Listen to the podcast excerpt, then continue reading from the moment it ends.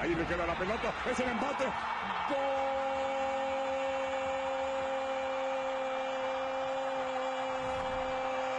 de Pumas. ¡Gol! Alcoba, Alcoba, Alcoba, métete la Alcoba, tírate en la cama, tírate en el box ¡Gol! Lo mereces todo.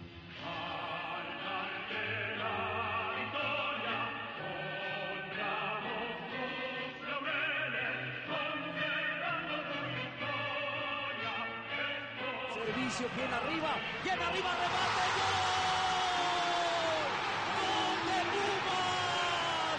Darío Verón, Darío Verón, gol. Tuca dice gracias, todos los Pumas dicen gracias.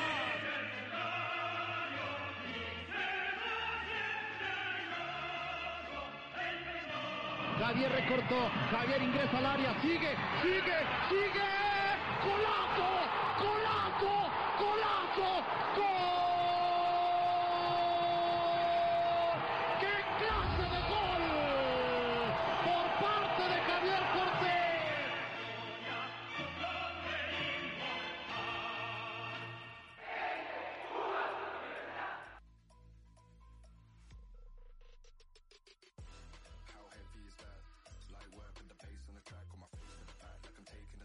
tal amigos de Análisis Puma? Sean bienvenidos una vez más a este podcast, el podcast por y para ustedes. Nos habíamos tardado con esta edición que ya les habíamos prometido desde hace mucho tiempo.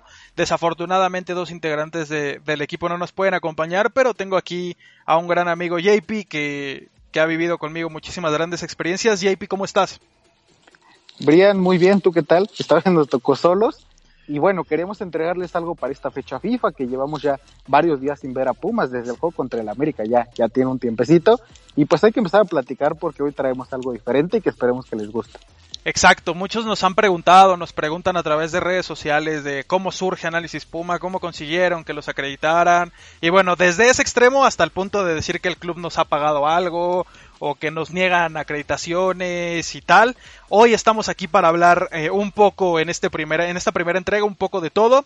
Y bueno, no sé si me sigan en Twitch, si no me siguen en Twitch estoy como tío Machín. Ahí ya dije algunas veces cómo es que surge Análisis Puma. Surge porque entré a estudiar comunicación y periodismo y bueno, desde siempre al no tener algún contacto, alguna palanca, lo que te dicen es que te vas a morir de hambre, lo que te dicen es que el lugar es muy cerrado, o sea, los lugares son muy cerrados. Entonces creé mi medio como para empezar a adquirir un poco de experiencia. Eh, costó una lágrima que el club no, nos volteara a ver. Eh, antes nos volteó a ver la gente de Pachuca, la misma gente de América, cubrimos torneos sub-17, recuerdo alguna Copa Independencia, donde ya estaban algunos jugadores que hoy están en el primer equipo. Eh, nuestra primera cobertura en un estadio fue en Pachuca, ni siquiera fue en Ciudad Universitaria, cuando se hacía este torneo llamado la cuna del fútbol mexicano o, algo por el estilo. Y, y, otros lugares, nos tuvieron que abrir las puertas en otros lugares. Había un jefe de prensa que, que no nos tenía buena fe, que solo recuerdo su apellido, Iglesias, que quizá estaba familiarizado en otra época y, y, no reconocía los medios digitales, que en ese momento no eran muchos, estamos hablando de hace siete años aproximadamente, no, no eran demasiados los medios. Y, y, todo cambió, dio, dio una vuelta cuando cumplí 18 años, cuando hubo un cambio dentro del club universidad, un cambio de mentalidad, un cambio de chip, y decidieron empezar a darnos entrada eh, de principio a los entrenamientos. O sea, incluso antes de que estuviéramos acreditados, recuerdo que, que había una jefa de prensa que se llamaba, bueno, se llama Wendy, y, y, me colé a un entrenamiento y ahí tomé fotos de Odín Patiño, de Leandro, de todos los que estaban en ese entonces. Me colé a un entrenamiento del Club Universidad cuando se hacían en cancha 2 y, y, fueron como las primeras experiencias. Afortunadamente nadie, nadie notó mi presencia en ese momento, pero ya después nos abrieron la puerta y nos empezaron a reconocer un poco más, aunque la cuestión de la acreditación y todo eso vino muchísimo después. Creo que nos abrieron las puertas con la con la idea de que no íbamos a durar, con la idea de que estábamos de paso, porque mil medios más en los años que llevamos les brindaron la oportunidad y estuvieron de paso. Fueron una, dos, tres veces, nunca ninguno fue constante y terminaron desapareciendo. Pero, JP, no me quiero extender tanto yo. ¿Tú recuerdas cómo fue este primer acercamiento que tú tuviste? Digo, la gente lo sabe que fue a través de Notigoya, pero este primer acercamiento a cubrir al equipo. Sí, bueno, a mí me tocó primero cinco años jugar en, en otro equipo con otra camiseta, pero el fin era el mismo, cubrir a Pumas. Curiosamente, la gente no sabe mucho mi historia porque yo no platico tanto de esto y no tengo los seguidores que tú tienes. Yo estudié negocios internacionales. Yo acabé la carrera en, en, negocios internacionales y bueno, prácticamente no tiene nada que ver con lo que yo hago actualmente. Yo actualmente trabajo en Gol en Español, que es una página, y trabajo prácticamente en redacción de notas.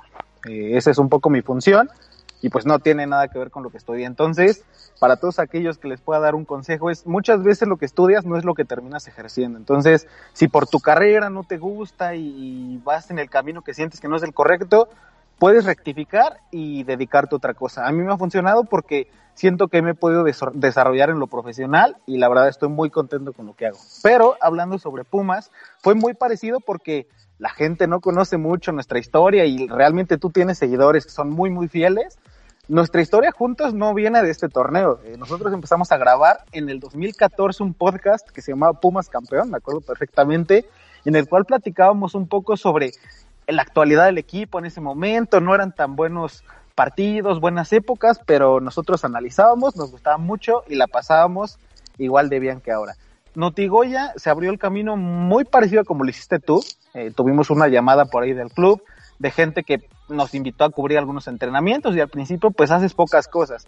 Como tú mencionas, en ese momento lo digital pues era algo, algo un poquito rezagado, había más cobertura para periódicos, revistas, páginas que hoy pues yo creo que muchos han desaparecido y una clave es esa. Eh, no, no sé quién soy yo para, para dar consejos, pero es la constancia, lo que tú platicabas, el estar ahí todos los días, sacar la nota, buscar algo diferente y eso es lo que te acaba abriendo puertas en el club. A nosotros en ningún momento nos han pagado, nos han insinuado que, que hablemos bien de alguien o demás. La verdad es que Pumas tiene cosas que, que creo que se pueden mejorar, pero la libertad de expresión ahí está y, y creo que si tú me corregirás, nunca ha habido una, una censura y nosotros mismos sabemos que el aficionado no es tonto. El aficionado quiere opiniones objetivas y es lo que nosotros intentamos ofrecer. Sí, fíjate, hablaste muy bien de, del consejo para los que están estudiando, porque mucha gente, fíjate, que se acerca y me pregunta, oye, es que quiero estudiar comunicación y es que te veo y quiero ser como tú, y en ese momento yo me siento mal, porque no me gustaría que estudiaran esto, porque de verdad es un poco duro, es un poco sufrido. Sin embargo, como dice JP, no hay tiempo, no hay manual que te diga que, que ya vas tarde o que lo estás haciendo mal. Puedes rectificar en cualquier momento, puedes tomar otra dirección, dar un volantazo, y aunque no estés estudiando, no sé, comunicación o algo que tenga que ver con el periodismo, también te puedes dedicar, lo puedes aprender, no es con responsabilidad creo que lo puedes hacer.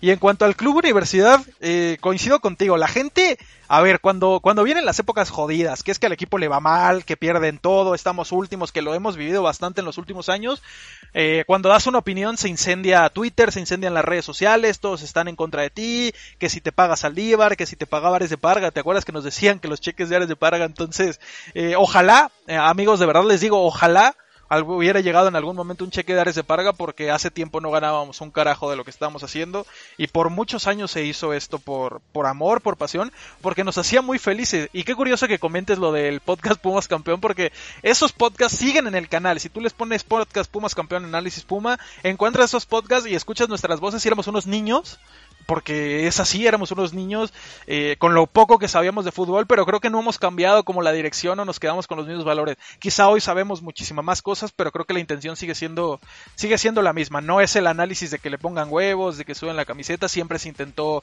hacer algo distinto. Y, y una de las claves también para todos los que están deseando estar en este mundo o se preguntan cómo es que lo logramos, pues es la constancia. Eh, es la constancia. Notigoya fue muy constante por cierto tiempo. Ahorita quizá flaquean un poco en ese sentido de cubrir al equipo, pero fueron muy constantes y hoy son lo que son, ¿no? La única cuenta verificada de, de los que cubren al equipo y Análisis Puma ya tiene los números que tiene por lo mismo, por la constancia, porque nunca nos separamos ni nos fuimos de aquí, aunque vivimos, vivimos épocas muy, muy, muy jodidas, pero JP, yo sé que, que, te acuerdas, yo sé que tienes algunas experiencias que quisieras compartir. ¿Cuáles son las primeras o cuál es esa primera experiencia que tú recuerdas?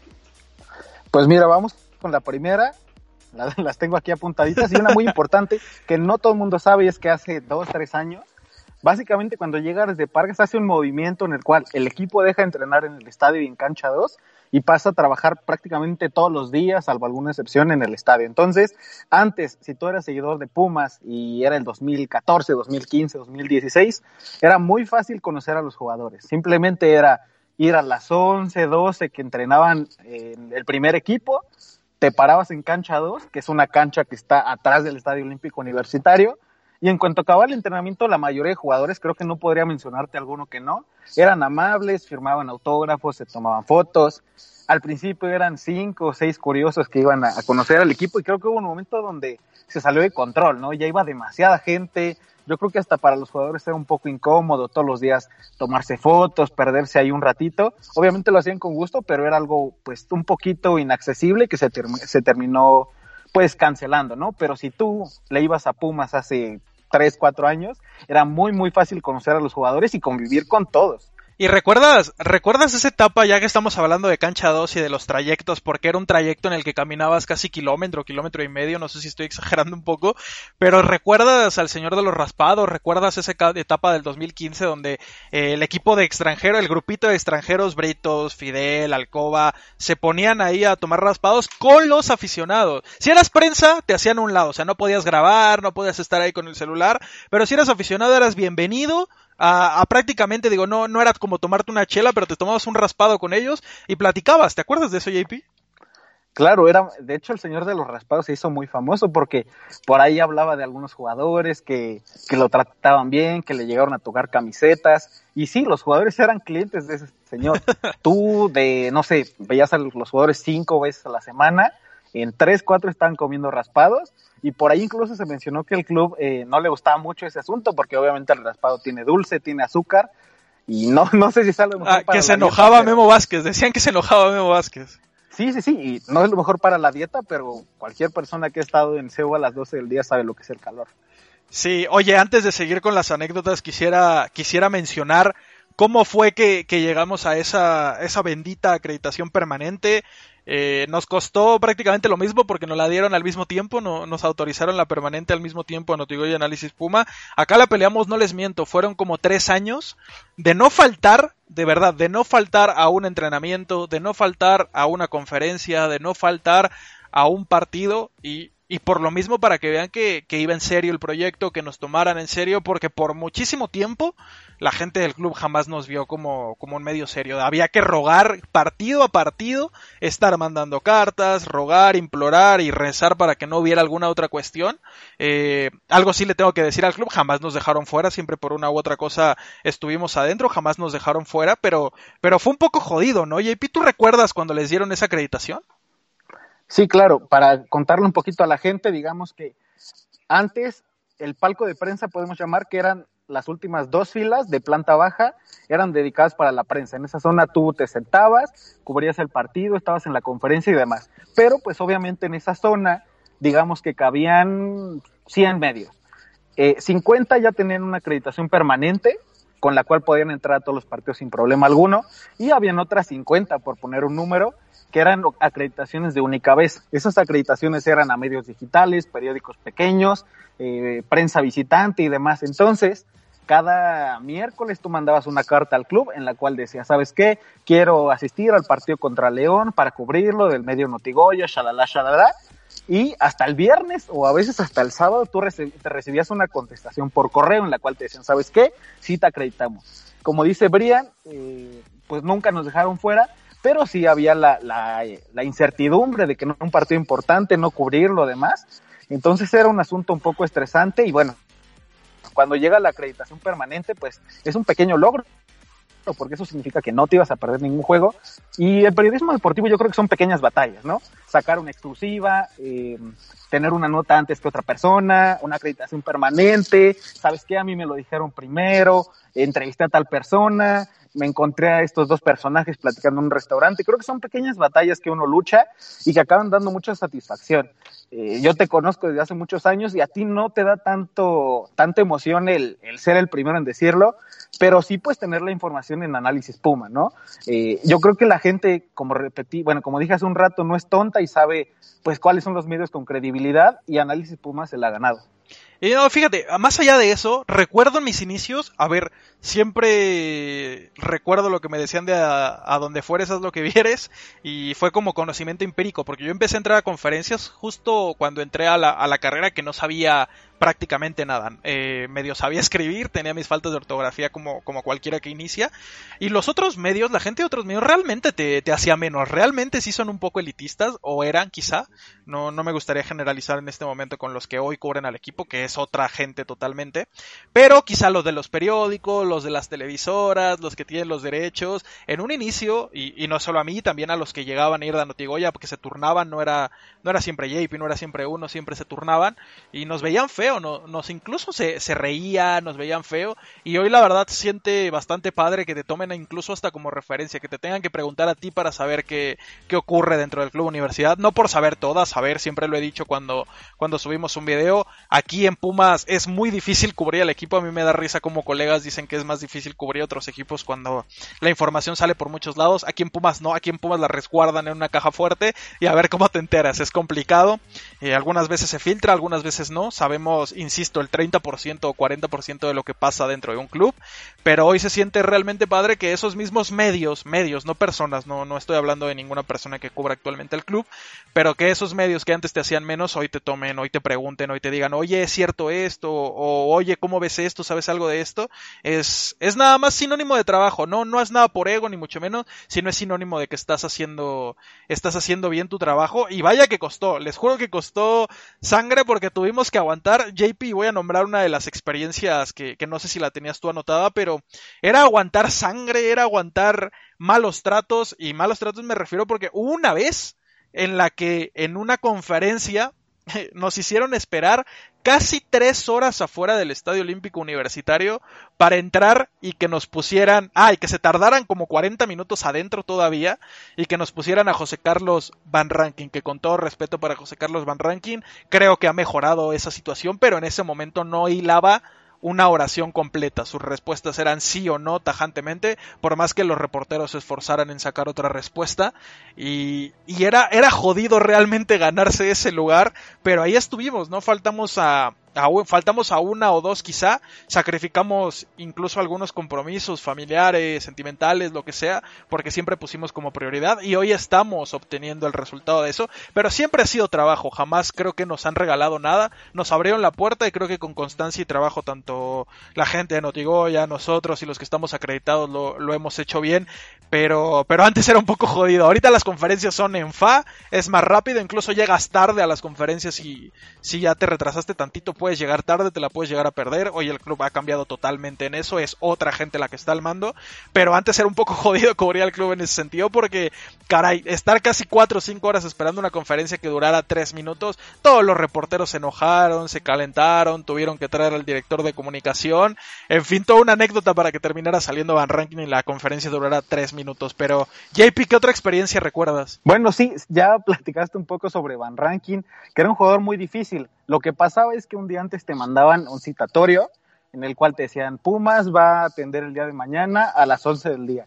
Entonces, bueno, no, uno no sabe si es culpa de, de la prensa, del entrenador en turno, de los jugadores, pero antes en Pumas era estar sujeto a un horario que uno nunca sabía. A veces los jugadores si citaban a las 11, pues, salían a las 11.15, a veces salían 11.45, a veces 12.45, entonces era un volado prácticamente. Y había un jugador que nos la hacía muy difícil, que es muy querido por la afición, pero que en su momento era bastante complicado y era una conferencia de él, que era Darío Verón. Darío Verón, si te citaban a las 11, era un auténtico volado, porque muchas veces, en serio, eran 10.50, tú llegabas y él ya estaba hablando con los dos, tres medios que estuvieran, o eran las 11.45 y todavía no salía, llegaba.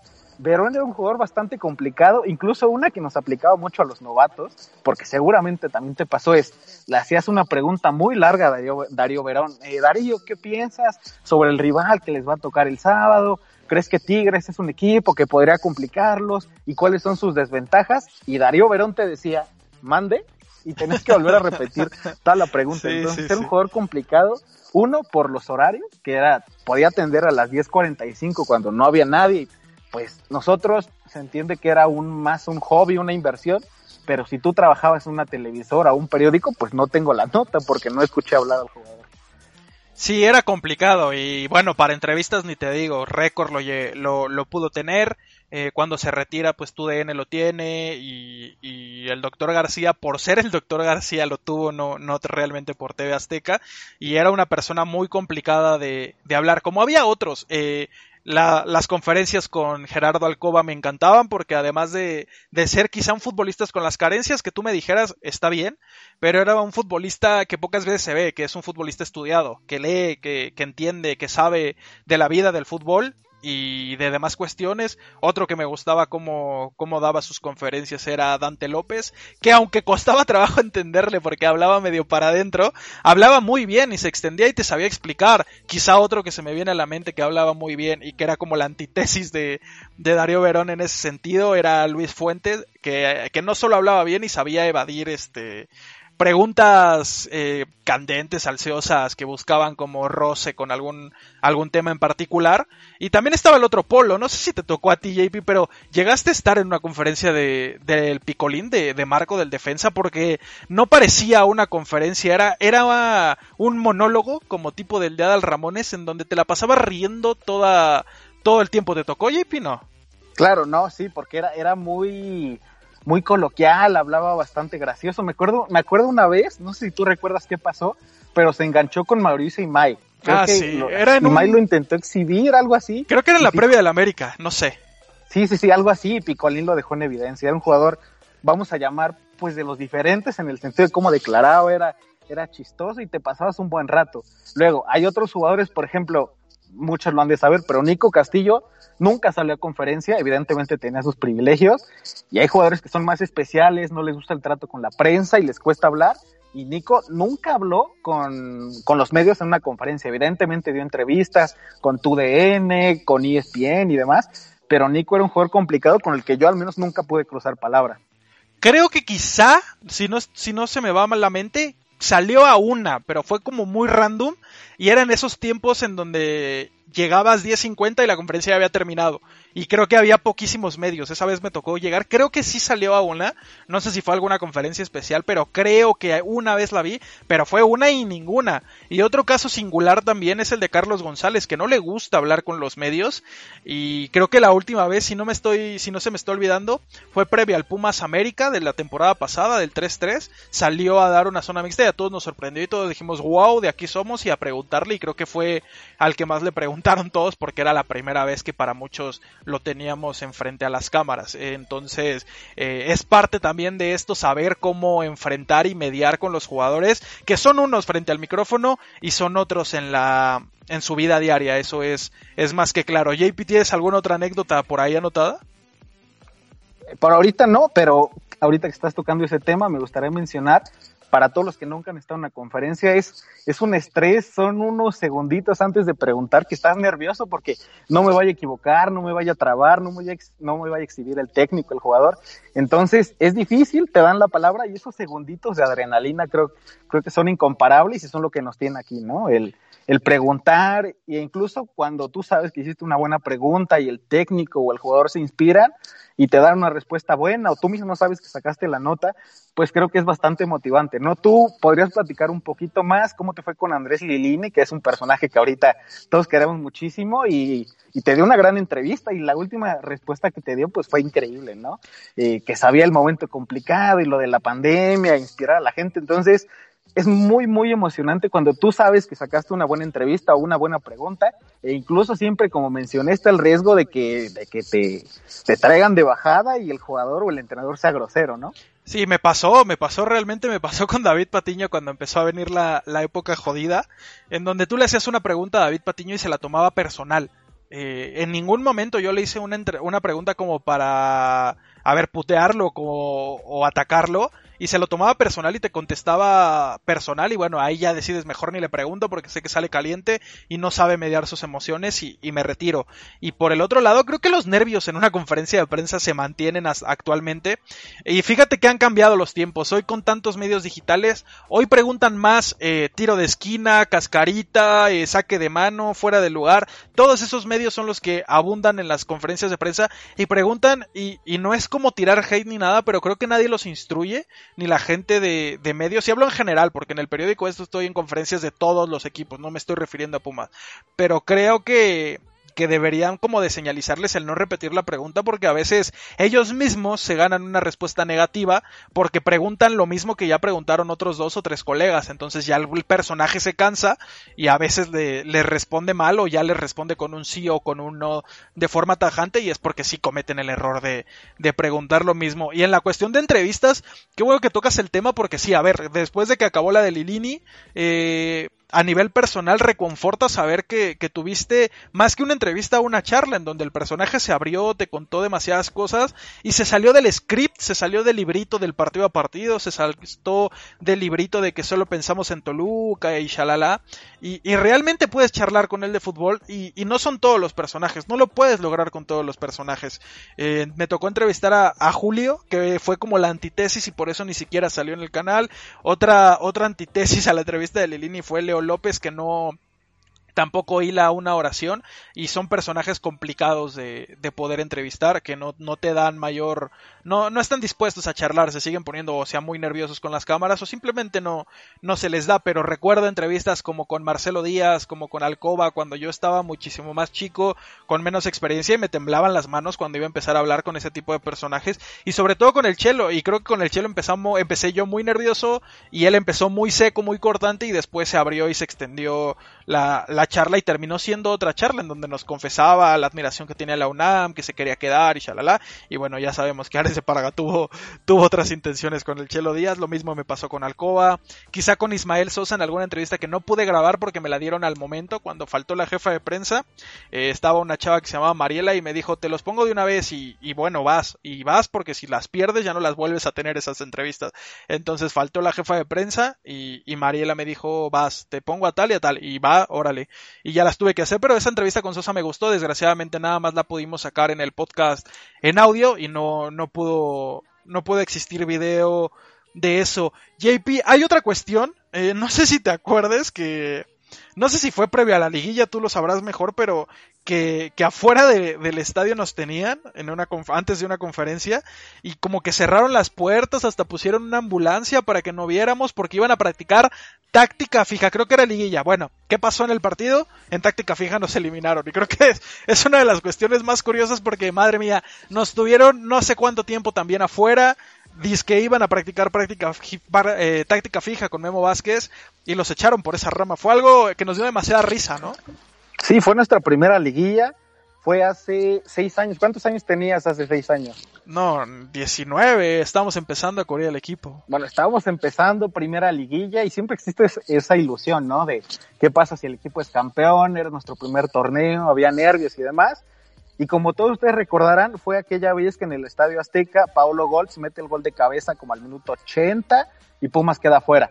Entonces, esa vez era un viernes y por decir citaron a las 10 de la mañana y en serio nos atendieron hasta las doce y media o una de la tarde y preguntábamos ahí, bueno, pues qué está pasando, incluso pusieron unas lonas negras, la ambulancia como tú mencionas, no podíamos ver absolutamente nada del entrenamiento. Cualquier persona que haya ido al Olímpico sabe que por afuerita se alcanza a ver un poquito de la cancha por las rejas, tampoco se alcanza a ver tanto, pero bueno, era mucho misterio y demás y pues acabamos, bueno, indagamos un poco y nos dijeron, bueno, es que la verdad es que el equipo está entrenando táctica fija.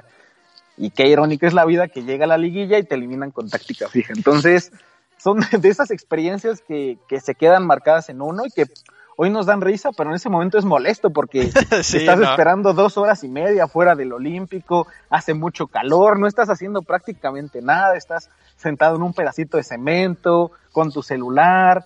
Entonces, pues es un poco molesto eso de, de esperar. Hay que defender al club, decir que actualmente te atienden muy, muy, muy pegaditos a la hora en la que te citan, pero en ese momento pues fue, fue una ironía.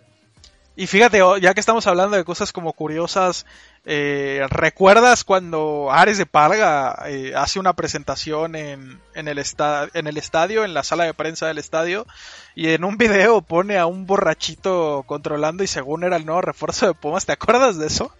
Sí, eso fue terrible porque eliminan a Pumas de la, de la Copa Libertadores, anuncian a Ares de Parga como a los 6, 7 días, y en cuanto llegas al, al, a la conferencia de prensa, es el primer presidente que a mí me ha tocado que va y a todos y cada uno de los periodistas los saluda de mano.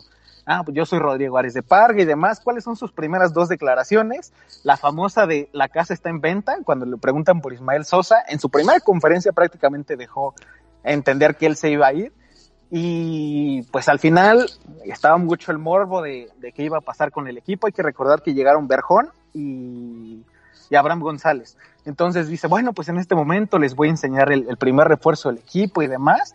Y pues te emociona, ¿no? Porque nadie esperaba nada y saca un video típico, video de bloopers, donde hay un borrachito que le quiere pegar tres veces a la mano y se resbala. Entonces No, te, saca de onda porque dices, bueno, este presidente es serio no es serio.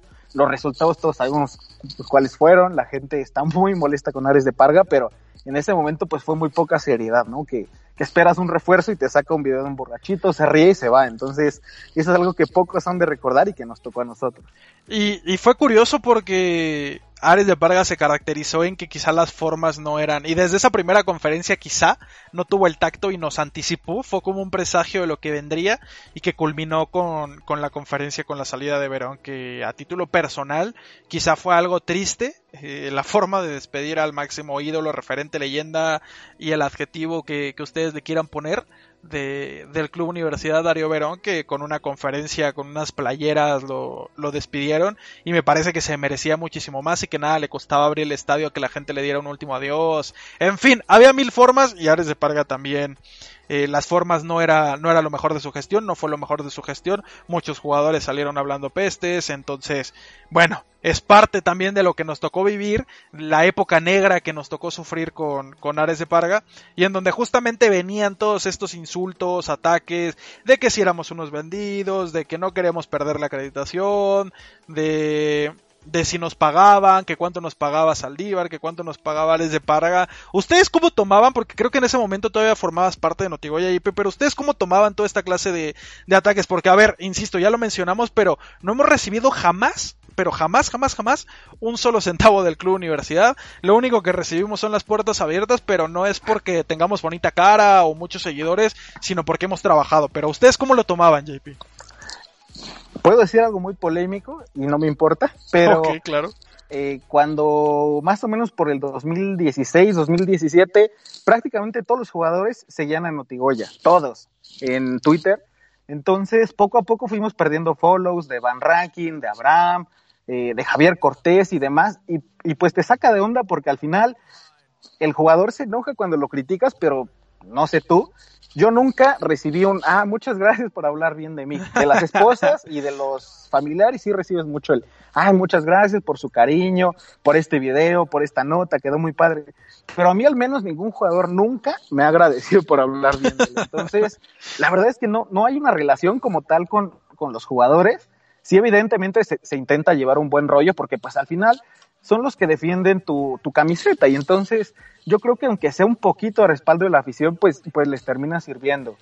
Cuando empiezas en el medio estás muy loco y quieres pelearte con medio mundo, llámese otros compañeros de profesión o aficionados de otro equipo, o incluso con los aficionados te enganchas y defiendes tus argumentos, pero pues acabas entendiendo que no se trata de eso. Al final el fútbol es muy, muy importante para nosotros, nos apasiona y nos lleva el pan a la mesa, pero pues no se trata de, de, insultar y de, y de, discutir con otras personas, ¿no? Creo que incluso de, de, tantos malos torneos aprendes que pues el equipo está mal y es normal, ¿no? A veces en cierto punto es normal que un equipo esté abajo, ahora está arriba, lo estamos disfrutando, pero seguramente en algunos años pues va a venir otro mal torneo, entonces creo que es un ciclo y aprendes a pues un poquito de objetividad, no sé si llamarle, algunos nos dirán paleros, pero pues no es necesario quemar al equipo y, y, te mencionan, ay, que por qué no insultas a los jugadores y por qué no haces un movimiento para correr al entrenador y por qué no pides las cabezas de todos los jugadores, pues creo no, que no se trata de eso, ¿no? No es el FIFA para, para correr a 20 y traer a 20. Y al final es un grupo humano donde hay gente que, que, tiene, que es su trabajo y que hay familias que dependen del club y demás. Y pues obviamente todos los equipos están en las en arriba y están abajo. Entonces, creo que con los años hemos aprendido, muchos nos llamarán paleros, pero a entender que, que pues es normal a veces estar mal y evidentemente todos quisiéramos que, que Pumas gane todos los partidos y todos los torneos, pero pues si quieres eso, vele al Bayern Múnich, ¿no? No conozco a ningún otro equipo que gane su, su liga siempre. Y creo que vas madurando un poquito y el fútbol nos importa muchísimo, repito, pero vas, te vas volviendo un poquito más eh, suave y aprendes que, que, no es la forma, ¿no? La forma no es pedir cabezas y, y querer enseñar y, y, yo soy la verdad absoluta y demás. Entonces, creo que eso es un poquito lo que se me ha ido quedando con los años y cada vez me gusta más eh, debatir con los aficionados o recibir sus opiniones porque siempre hay alguien que te aporta algo que, que tú no tienes y pues creo que es lo más valioso de esta pues profesión, ¿no? Sí, debatir con aficionados está bien, pero ya cuando hay que cruzar este opiniones con subnormales de Twitter y que piensan que hay que ir a hacer plantones para sacar ares de parga y, y todo ese tipo de cosas haciendo que quieren hacer una manifestación, ir a tomar cantera y no sé qué, como si fuera el gobierno de, de Peña Nieto o, o, Obrador, yo les preguntaría si así de correctos son en su casa o así de perfectos también son, son en su casa y de exigentes en ese sentido. Hay que exigirle muchísimo al equipo, sí, en lo deportivo. Me parece que ya las otras cuestiones van, van mucho de lado y debatir con los aficionados siempre es lindo. Siempre aquí en Análisis Puma no, no somos nadie para educar, pero siempre nos gusta eh, hacer que la afición vea más allá del que le ponga huevos, del que sude la camiseta. Y creo que todo se resume en ser profesional. Y es, los que, y es lo que nos tiene acreditados ante el Club Universidad. No hablar bien de nadie, no, no, no sacar esta información porque no se puede, no, nada de eso nos tiene dentro del Club Universidad. Nos tiene dentro del Club Universidad que somos profesionales. Y esa es la diferencia entre Notigoy, Análisis Puma y el resto, con todo respeto, eh, que somos profesionales, que quizá no todos estudiaron esto, ya JP explicó su caso, pero que cada vez aprendieron y se formaron, se forjaron y aprendieron a ser profesionales, que es la clave, la clave de todo, porque el club sabe que si nos deja pasar con nosotros jamás va a haber algún problema. El club ha dejado pasar a gente y se toman fotos con los jugadores, se toman fotos en el estadio y eso, señores, pues no es, no es ser profesional, hay que ser profesional. En la vida yo me he tomado una foto con un, con un personaje de Pumas que yo haya entrevistado y he entrevistado muchísimos que, que hoy extraño, que sí me gustaría tener una foto, pero sé que no es no es ni el momento ni lo ideal. Ya si me lo encuentro en Perisur, que está echándose una pizza, un Starbucks, ah, bueno, ya veré si me animo a pedirle una foto. Pero si estoy entrevistándolo así, eh, a título propio no me gusta tomar foto ni mucho menos. Creo que hasta para promocionar la entrevista el simple personaje basta. Eh, el reportero o el entrevistador jamás debe ser la nota, jamás debe estar encima del personaje ni de la nota. Y solamente decir eso, digo, en esta primera entrega es resumir eso que, que, lo que nos tiene acreditados, porque siempre el primer ataque que viene de la gente subnormal, que su, que su mente no le da más, pa, más para pensar, es que no queremos perder la acreditación o que no, no queremos que nos vean mal y con todo respeto lo digo, no debería decir esto, pero si con lo que sacó récord en los últimos meses, desde el año pasado, cuando estaba Michel, cuando estaba Ares, no les pusieron un veto, créeme que no, no tengo miedo a, a, decir que si digo que Waller dio un mal partido, que si un partido digo que Dineno fue un mal partido, o que el Cocolizo dio un mal partido, no tengo miedo de nada, o decir que están haciendo mal o bien las cosas, créeme que no existe un miedo, amigo, porque todo lo que se dice, se dice de forma responsable y profesional, investigando si hay fuentes, y de lo que no tenemos fuentes ni certeza, pues no, no podemos inventarnos películas y andar declarando, pero JP, quiero agradecerte por estar en esta, en esta primera entrega. Creo que quedó un gran, un gran capítulo para toda la gente. A toda la gente que nos escucha, muchísimas gracias por estar, por estar aquí. Ojalá para la, la, parte 2, Mike, que también tiene muchísimo tiempo cubriendo al club, incluso de años antes que nosotros, se, se puede incorporar y ya estaremos con Andrea después de lo que pase en el Pumas contra Toluca. Toda la gente que esté escuchando el podcast, mándenos su captura para retuitearlos en Instagram, compartimos su historia y, y muchas gracias. No me queda nada más que JP, siempre un placer. Nos faltó contar algunas anécdotas del 2015, pero creo que nos las reservamos para, para la segunda entrega. Sí, imagínate, llevamos hablando más de 35 minutos y todo lo que falta, ¿no? Agradecerte y pues reconocerte eh, aquí abiertamente tu trabajo, lo que haces. Tú eres más un periodista que yo en el sentido de que cubres más al equipo, estás ahí en el día a día, yo me dedico un poquito a otras cosas ahorita, pero pues reconocerte tu trabajo y pues ver la amistad que hemos formado, ¿no? No platicamos mucho de eso, pero pues los caminos nos terminaron juntando, ya llevamos eh, seis años platicando sobre el equipo que tanto nos apasiona y pues agradecerte por este espacio, por tenerme aquí y ojalá vengan muchas anécdotas más. Ojalá y siempre bienvenido para, para hablar de Pumas y que qué bueno que sea el pretexto perfecto. Pumas, el club que queremos y el fútbol, el deporte que amamos, para, para forjar una amistad. Así que, pues nada, agradecerte también, reconocerte lo que haces, porque pese a no haber estudiado esto, lo haces, lo haces bastante bien y sabes por dónde entrarle a la gente, sabes lo que la gente quiere escuchar y eso siempre, siempre te da un plus. Muchísimas gracias por estar en este episodio. Nos vemos el próximo domingo, después, el próximo lunes, perdón, después de lo que pase en el Pumas contra Toluca, que ojalá el equipo sí logre sacar una victoria. Y pese a que subimos un video de que Talavera era una intermitencia, Talavera sí va a jugar.